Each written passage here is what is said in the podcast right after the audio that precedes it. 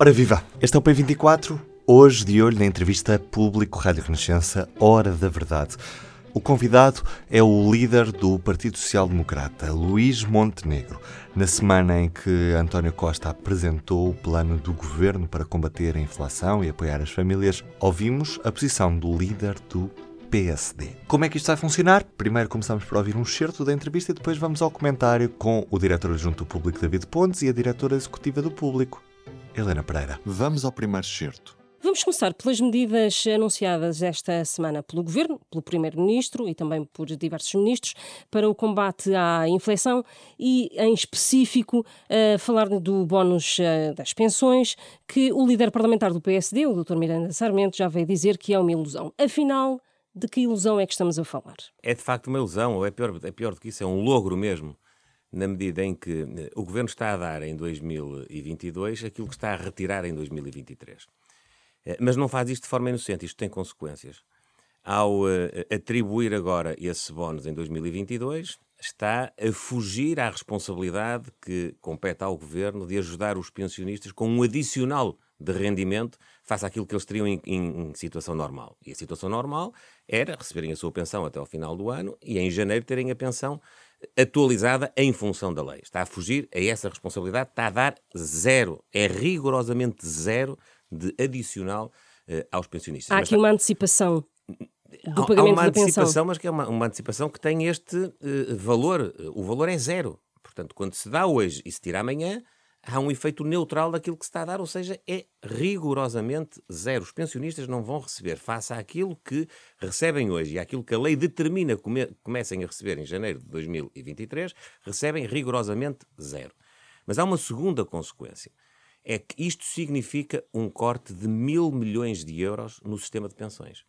E não vale a pena estarmos a brincar com as palavras. É mesmo isto. São mil milhões de euros. O Partido Socialista, durante muitos anos, andou a utilizar uh, no debate público, uh, de uma forma absolutamente uh, oportunista e irresponsável, uma pretensa intenção que em tempos um, um, um governo teria de ter um resultado no âmbito do sistema de pensões de 600 milhões de euros, dizendo que havia uma defesa de um corte de 600 milhões de euros. Nunca houve essa intenção e nunca houve esse corte. Agora, a intenção foi dissimulada e o corte é efetivo. Com que base são, é que diz que há aqui mil milhões de euros? São mil causa? milhões de euros com base exatamente nos números do governo.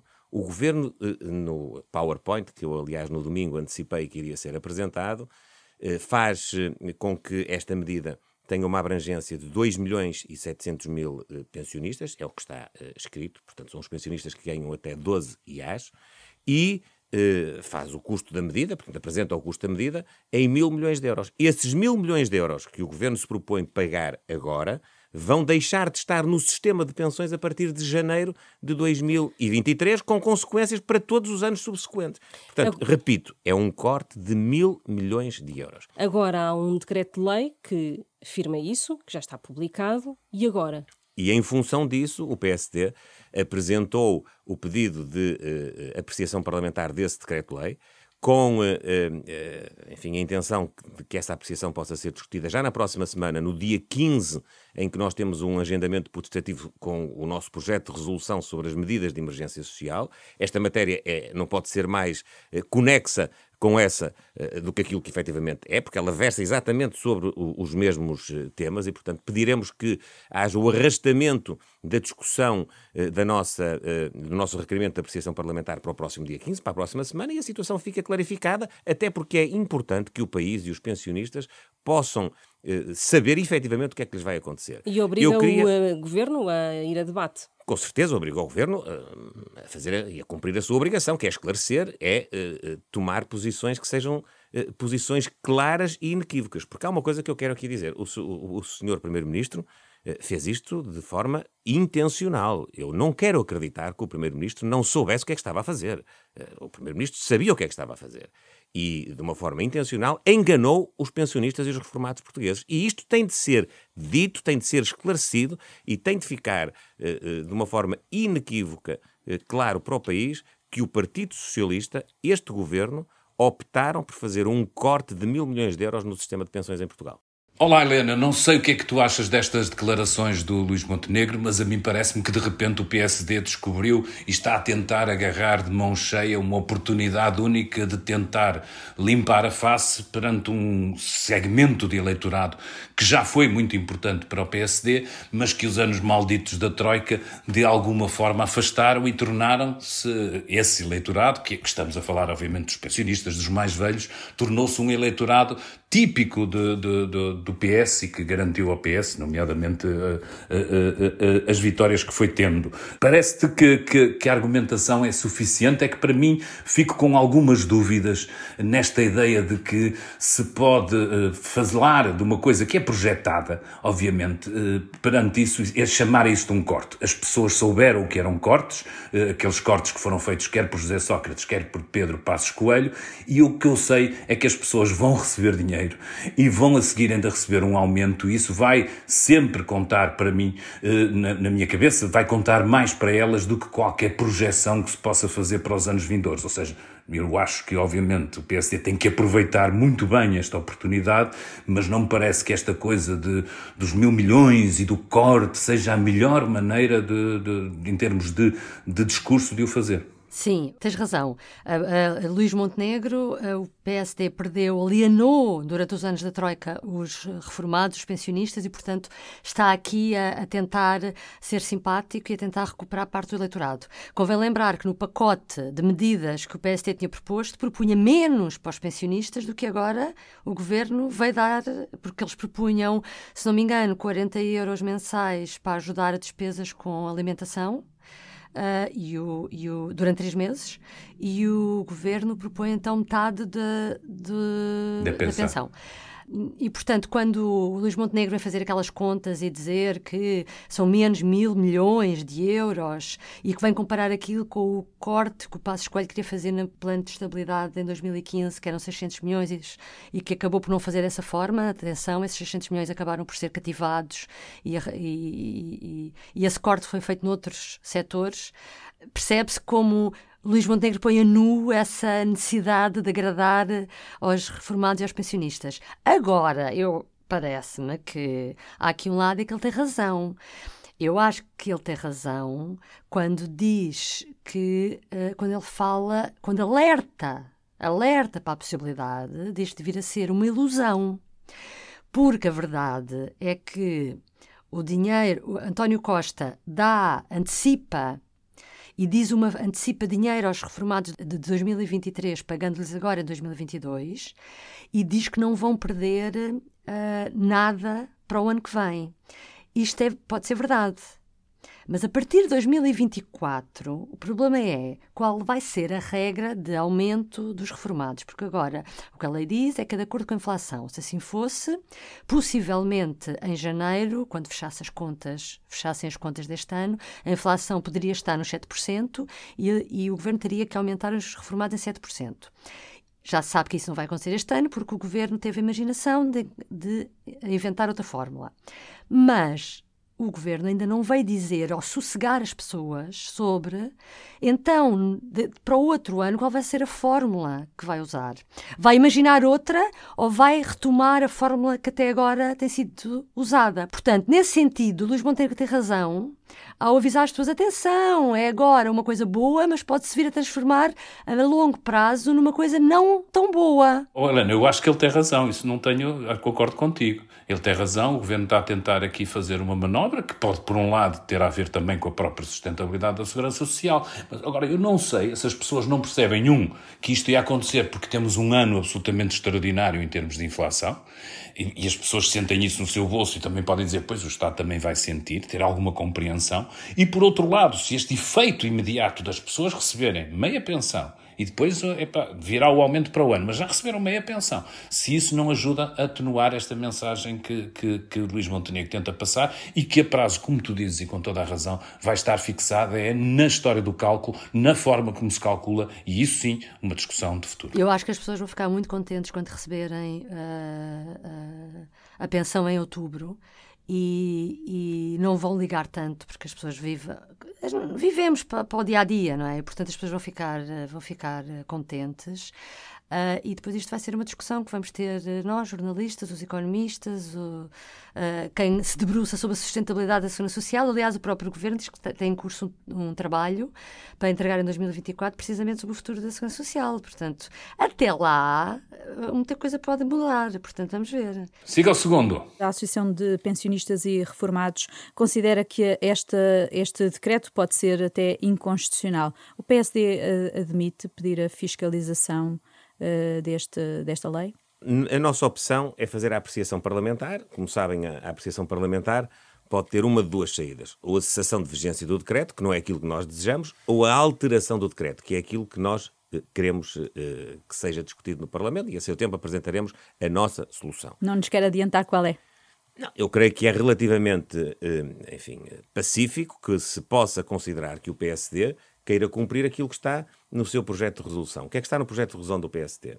É que a atualização das pensões deve fazer em janeiro de 2023, nos termos da lei, porque nós não propomos nenhuma alteração nesse domínio, e nós propusemos, como se sabe, a atribuição de um vale alimentar de 40 euros por mês, de setembro até dezembro, a todos os pensionistas que têm um rendimento até 2 eh, e meio, portanto, até eh, 1.108 euros. Mas, e eu respondo diretamente à sua pergunta, não me, eh, enfim, causa nenhuma espécie que nós possamos eh, fazer eh, no âmbito das pensões aquilo que, apesar de ser diferente, foi a opção do governo relativamente às pessoas que estão na vida ativa. E, portanto, se me pergunta o que é que está hoje na minha mente trabalhar como proposta precisamente para a apreciação parlamentar, é que seja feito aos, tais 2 milhões e 700 mil pensionistas o que é feito eh, às pessoas que estão na vida ativa, a atribuição de uma ajuda, no caso, o Governo optou por ser eh, de 125 euros, inferior àquela que nós propusemos. Nós propunhamos 160 euros, que era o valor até ao final do ano. Mesmo já agora para eh, a classe média do quarto, quinto e sexto escalão, os 200 milhões de euros que nós propunhamos de uh, redução em sede de IRS significavam cerca de 153 euros uh, para cada um uh, dos portugueses aos quais se aplicava essa medida, portanto, num valor superior. Mas eu não vou andar aqui em campeonatos de quem dá mais ou quem dá menos. o princípio é um princípio de auxílio a que as famílias e as pessoas possam enfrentar as dificuldades que têm hoje em adquirir bens essenciais, alimentação, energia, combustíveis.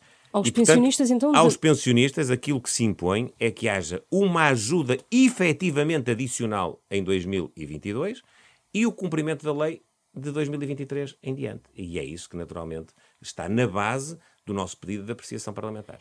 O PSD decidiu então uh, pedir uma apreciação parlamentar desta atualização das pensões em vez de, recorrer ao Tribunal Constitucional. Isto por acaso é, é curioso. Eu aqui só me só chamo a atenção para dois pontos. Por um lado, eh, uma apreciação parlamentar significa que uh, podemos vir a ter uma coligação negativa. Há a maioria absoluta, o PS tem sempre a maioria, mas pode haver uma união das várias oposições contra esta medida, propondo outra.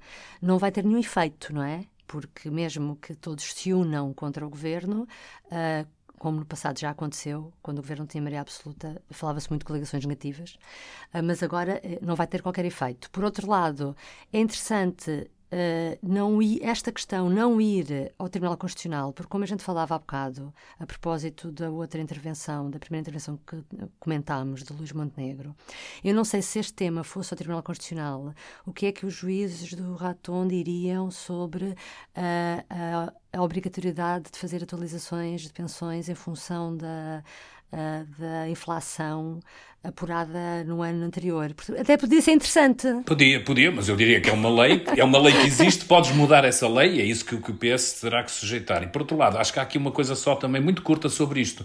O Presidente da República promulgou se há alguém que anda a mandar coisas para o Tribunal Constitucional de vez em quando, é isto. Eu acho que aqui também ah, provavelmente... mas se houve algum presidente que já foi ultrapassado pelo Tribunal Constitucional, foi este. Ora, mas eu, eu se estivesse no lugar do atual líder e recente líder do PSD, não queria atrapalhar Marcelo Rebelo de Sousa com mais uma ultrapassagem ou não ultrapassagem, provavelmente aqui não, com uma não ultrapassagem, mas não sei, é só, é só uma dica. Não concorda uh, com o argumento de que tem que haver prudência face à incerteza da conjuntura internacional? O PSD não, não arrisca aqui a ser acusado uh, de, de, ser irresponsável e de, não, uh, e de não querer o país com, com as contas certas? Tive a ocasião de dizer, de uma forma também muito clarividente, que as medidas que nós propunhamos, e como sabem, num, numa primeira apresentação eh, dos traços principais das mesmas, nós tínhamos estimado mil milhões eh, de custo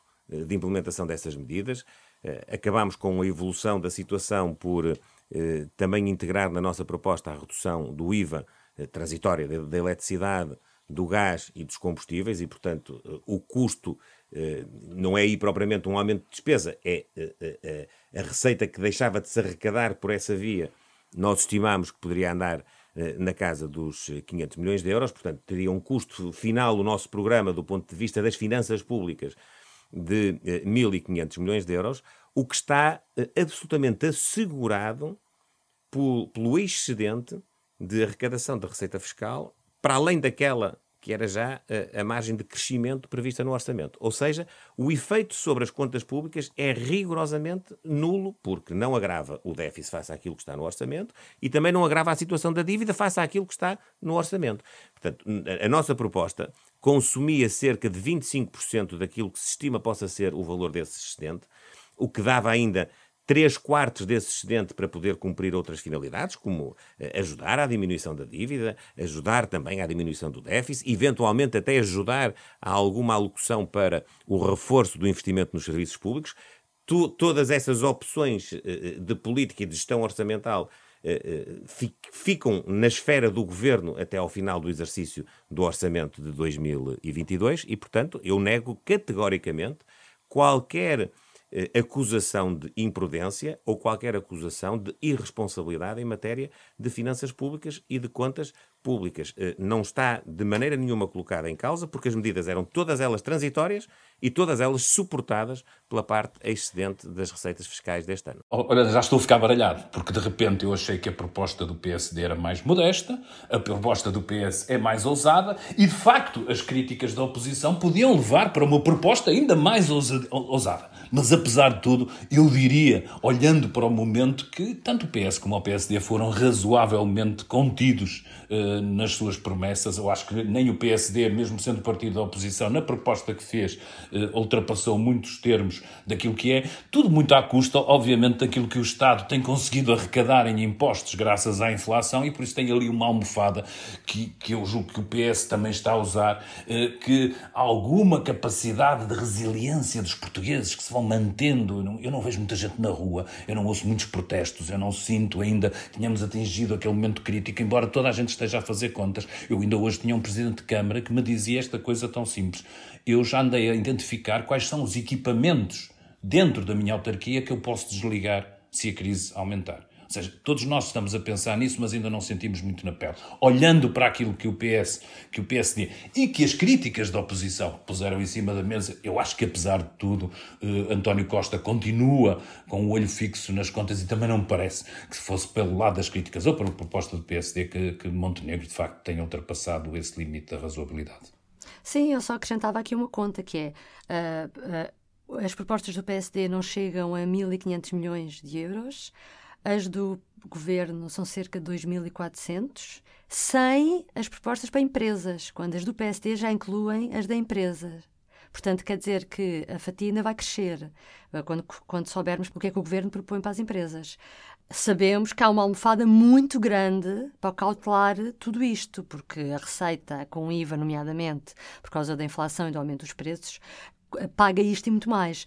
Além de que ainda há outra, outra coisa que eu gostava de sublinhar. Uh, as, as, as, medidas do governo são de caráter excepcional, enquanto parte das medidas do PST, como por exemplo mexer já nos escalões de IRS, eram medidas mais estruturais. Não, não podemos dizer que Costa não teve esse cuidado. Ah, o que podemos a criticar é de andar a navegar à vista e de não tomar medidas que permitam às pessoas ter um bocadinho mais de fogo. Ou seja, na minha ideia, é Um, vem aí o orçamento, vai haver medidas provavelmente para a função pública, e a seguir vem, vem janeiro, vem fevereiro, vem março, e nada nos diz que daqui a três meses não haverá outro tipo de medidas também de apoio. Acho que, que Costa está a ser cauteloso, está a ser demasiado cauteloso para que as, os portugueses não consigam sentir esse aliviar de, de cinto. Vamos fazer contas, vamos ver daqui a uns dias, mas não, não tenho a certeza que é uns, umas semanas, se calhar. Como o Ministro das Finanças, Fernando Medina, dizia ontem, quer dizer, o Governo não quer dar algo que depois tenha que cortar mais tarde. E já percebeu que vai ter que cortar, não é cortar, é poupar mais tarde. Poupar, e poupar, assim, se as medidas forem extraordinárias, podem simplesmente desaparecer. Se forem estruturais, aí sim têm que ser cortadas. E, portanto, já Claro. se percebeu que, do ponto de vista político, é isso que este governo não quer fazer. É não quer fazer nada que depois um dia venha ter que cortar, não é? Parece-me isso, aliás, a própria subida das pensões tem um bocadinho, se calhar, a, a ver com essa ideia. Sim, sim, sim. O Primeiro-Ministro defende que as grandes obras públicas devem ser consensualizadas com o principal partido da, da oposição. Acha que há condições para haver um consenso? Acho que há condições para haver um diálogo que possa conduzir a uma convergência de posições.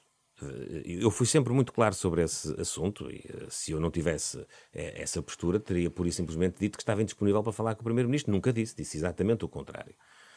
Ao, ao Governo compete governar e, portanto, quem terá de tomar as decisões, em bom rigor, é o Governo. O que ainda não tinha dito é que Se há a as- possibilidade de convergência entre as, ambas as se as partes. decisões do governo tiverem uma convergência com aquilo que são eh, os posicionamentos do PSD, eu acho que isso que é benéfico para o país e foi isso que eu disse quando me mostrei disponível para abrir a porta do diálogo com o governo e, portanto, no fundo, de dar ao governo também a nossa visão para que essa, eh, essas decisões que lhe competem possam ter esse nível de abrangência. E é exatamente nesse sentido que me coloco ainda hoje. Bom, eu sobre esta posição do PSD e de Luís Montenegro sobre o aeroporto, ah, eu gostava de sublinhar que não sei o que é que são os posicionamentos que Luís Montenegro diz, porque eu sei o que é que Luís Montenegro pensava quando era líder parlamentar de Passos Coelho, ou seja, nessa altura havia um acordo entre, entre Passos Coelho e António Costa para mudar-se a lei que, que acabava para acabar com o veto dos autarcas da margem sul sobre a localização do novo aeroporto para sim permitir a construção do aeroporto El Cochete. Entretanto, agora já não sei, porque Luís Montenegro, desde que foi eleito líder do PSD, diz só que está disponível para diálogo. Sabemos que já foi a São Bento e teve reunido durante três horas ou mais de três horas com António Costa. Não sabemos o que é que pensa sobre o aeroporto, se quer o aeroporto continuar a querer em Alcochete, se quer no Montijo, se agora também é fã daquela hipótese que se fala que uma série de empresários quer fazer o aeroporto em Santarém. E, portanto, eu acho, eu percebo que, do ponto de vista político, Luís Montenegro quer empurrar para Costa o ónus da decisão sobre o aeroporto, mas tendo em conta que ainda há tão pouco tempo uh, Passos Coelho estava uh, no poder e depois, já quando Passos Coelho estava na oposição, manteve sempre esta posição e Luís Montenegro integrava a sua equipa, portanto, à partida eu esperaria que Montenegro uh, quisesse que o aeroporto fosse em Alcochete. Porque é que ele não o diz? O que é que se está a passar? Qual é... Ah, vai haver aqui uma mudança de posição do lado do PSD? Um, sobre isso uh, faz-me sempre muita confusão, uh, porque não chega a dizer que quer diálogo. Parece-me sempre uh, que só é, não é uma, uma oportunidade mais perdida por parte da oposição para mostrar que tem ideias e que tem uma concretização e que é capaz de fazer aquilo que eles acusam o governo de não fazer, porque de facto o governo ainda está, está tão pior como eles. Porque nós tivemos um ministro a apresentar com a crise que sucedeu uma proposta, continuamos sem saber deste momento qual é a proposta de facto de final do governo e continuamos a ver um governo que está à espera de quê? Para uma situação que toda a gente diz que tem alguma urgência, mas que parece que, que o PS arrumou para o canto da, para a última das suas preocupações. E por isso, para mim, dito de outra maneira, só o facto do PS, o governo, ter muito mais, que tem muito mais responsabilidades que Montenegro nisto, ser tão timorato, é que faz com que esta posição esquisitoide de, de, de Montenegro não, não o prejudique mais. As europeias são o seu primeiro teste eleitoral nacional, uh, haverá regionais uh, antes, uh, mas esse teste pode até condicionar a sua reeleição como presidente do PSD. Uh, já pensou no perfil uh, do cabeça de lista? Como é que tenciona também proteger, digamos assim, o PSD uh, de, de, de, outros partidos à sua direita, como a Iniciativa Liberal e o Chega, que não têm eurodeputados eleitos e que naturalmente querem conquistar mandatos? Ah, eu percebo a questão, mas como deve calcular, eu tenho na minha cabeça a definição do perfil e a definição do perfil do nosso candidato e da nossa lista eh, não é propriamente eh, uma qualquer, eh, ou não corresponde a nenhuma qualquer preocupação com os demais partidos e as demais candidaturas. Corresponde, em primeiro lugar, à escolha de pessoas capazes de representar o Estado português, o Partido Social Democrata no Parlamento Europeu, que é a função para a qual a candidatura existe. E, portanto, eu tentarei que a lista do PSD possa corresponder, como aliás creio que tem acontecido ao longo dos anos, a uma valorização daquilo que é a delegação portuguesa no Parlamento Europeu, na defesa dos interesses de Portugal e nos, eh, na defesa dos interesses da Europa eh, também, porque nós eh, devemos assumir esse papel como construtores também daquilo que, que não se circunscreve ao território nacional, aquilo que é a Europa. Dentro desse princípio, eu não escondo, ainda falta mais de um ano e meio, mas não escondo que uh, tenho a ambição de poder, com essas escolhas, eh, proporcionar eh, do ponto de vista eleitoral, uma vitória eleitoral ao PST, que é esse o nosso objetivo. É vencer Rui as eleições, Moreira seria um bom nome? É vencer as eleições europeias. E, portanto, nós tentaremos que a nossa lista, eh, em conjunto com aquilo que é o nosso trabalho político, possam induzir o maior índice de confiança nos eleitores, de maneira a podermos sair vencedores dessa, dessa batalha. Deixe-me dizer-lhe também que eu não estou nada preocupado com os efeitos que isso possa ter uh, do ponto de vista interno na, na, minha liderança ou na minha reeleição. Isso é um aspecto secundário. Uh, eu, eu, tenho que fazer o meu trabalho, estou muito consciente disso. O trabalho envolve múltiplas facetas e vertentes de valorização daquilo que é a percepção que as pessoas têm eh, da utilidade do PSD do ponto de vista de projeto político para uh, o futuro das suas vidas. Sim, por isso as escolhas são, são importantes uh, uh, e, e, dão, e dão sinais. A proximidade Pergunto-lhe, Rui Moreira era uma boa hipótese, era um bom nome não, para... Não, não, não, vou estar a discutir nomes, como é, como é lógico, o que vou é assumir a minha predisposição, a minha intenção eh, forte e, e, e, todo o meu empenho em escolher uma lista que seja muito, muito representativa eh, do melhor que nós temos em Portugal eh, e, naturalmente, com um cabeça de lista que possa ser ele próprio uma imagem disso mesmo. De repente, se calhar já nos esquecemos que, que uma espécie de número 2 ali próximo de Montenegro é Paulo Rangel. Eu não sei se, se, se Montenegro terá muito melhor cabeça de lista do que Paulo Rangel para apresentar. Percebo que ele não o queira já desvendar o jogo e alimentar, mas, mas tem ali, obviamente, um, um, um forte candidato.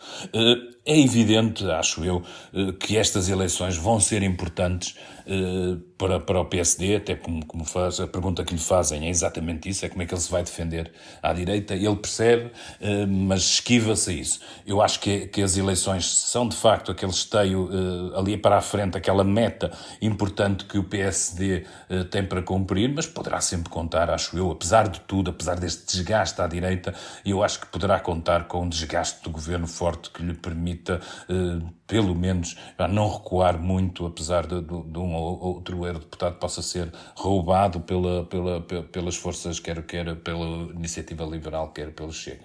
Acho que as apostas são altas, são decisivas, mas que há ali uh, razões para ele ter alguma esperança. Não avançar já com o nome de Paulo Rangel parece-me, pronto, é aquelas coisas, é, não, não se pode mostrar o jogo todo. Eu acho bem que não fosse Paulo Rangel. Paulo Rangel é eurodeputado desde 2009 se for Paulo Rangel, é um sinal de que não há mais ninguém, também já chega.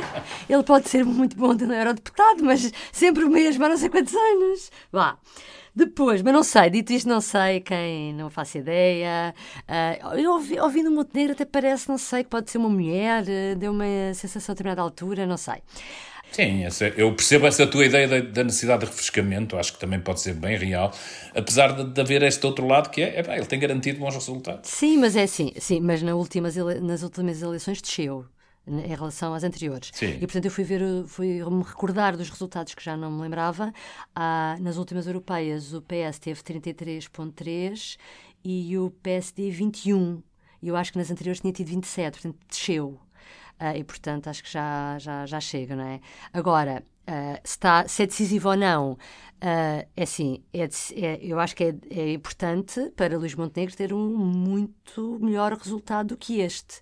Seria muito bom até para ele se conseguisse ter mais que 33%. Agora, com as forças à direita, um, viu-se o que aconteceu na Assembleia uh, da República. Não sei como é que vai ser na, na, no Parlamento Europeu, porque aqui ainda há um método que às vezes um, uh, ah, prejudica os pequenos partidos. Para o, para o, Parlamento Europeu, todos os votos contam. Partidos, portanto, não sei o que poderá acontecer. Depois, por último, um, a gente nunca pode dizer que é testes decisivos, não é? Porque António José Seguro também ganhou as europeias por pouquinho e depois aconteceu o que aconteceu. António Costa Uh, deu um chega para lá e disse: uh, Eu sou melhor do que tu e vou fazer isto melhor do que tu, embora tenhas ganho as eleições por muito pouco. Portanto, eu já não vou dizer, já não digo que nada é decisivo. Sim, eu acho que Luís Montenegro não parece ter para já muita posição interna. Lá veremos daqui a uns meses se tem o suficiente para um resultado mais frágil poder abalar. Vamos ver quem está à frente do PS em 2024, quando for as eleições europeias. Bela questão. Tchau, Helena, obrigado. Pronto, e assim terminamos. Vá, foi rápida. Foste sim, Helena. Bem, para fechar, hoje trago-lhe duas ou três coisas a que precisa de estar atento hoje.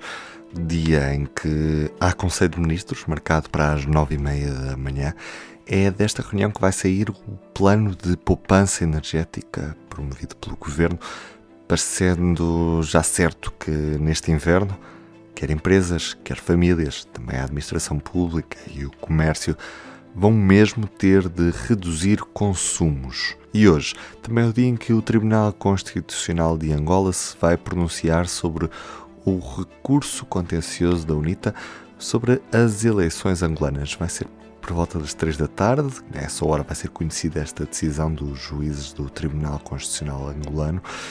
Isto já depois deste tribunal ter negado, nesta terça-feira, dar seguimento a uma providência cautelar imposta pela UNITA, que pretendia que fosse rejeitada a ata dos resultados eleitorais.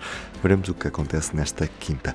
E hoje em Espanha há uma manifestação de associações da região da Extremadura, aqui mesmo ao lado de Portugal, em defesa de melhores ligações de comboio. Entre as reivindicações dos manifestantes está a de um comboio digno que liga a região com Lisboa e, claro, também com Madrid. Vamos ver que consequências terá. Eu sou o Ruben Martins, do P24 é tudo por hoje. A entrevista foi da Sofia Rodrigues e da Susana Madureira Martins. Até amanhã. O público fica no ouvido.